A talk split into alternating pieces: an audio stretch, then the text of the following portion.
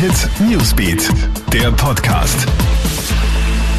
Schönen Abend, ich bin Melly Tüchler mit einem Update für den Montagabend.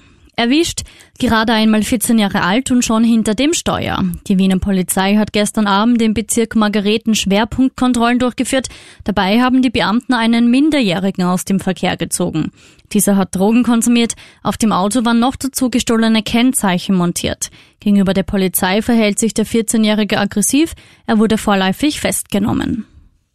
Auch in Neuseeland gehen tausende Menschen auf die Straßen. Nach dem Tod des Afroamerikaners George Floyd bei einem brutalen Polizeieinsatz wird auch im weit entfernten Neuseeland protestiert. Die Demos sind aber im Gegensatz zu den Ausschreitungen in den USA friedlich verlaufen. US-Präsident Donald Trump hat die Bürgermeister und Gouverneure ja aufgefordert, schärfer gegen die Proteste vorzugehen.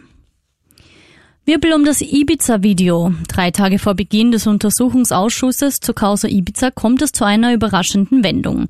Die Abgeordneten sollen die gesamten zwölf Stunden Video und acht Stunden Audiomaterial bekommen. So Verfahrensrichterin Ilse Huber. Das Problem dabei, die Justiz selbst hat das Video noch nicht. Justizministerin Alma Sadic will daher morgen mit Innenminister Karl Nehammer sprechen und Musterung statt Sommerurlaub. Anders als sonst bleiben heuer die Stellungsstraßen des Bundesheeres auch im Sommer durchgehend geöffnet.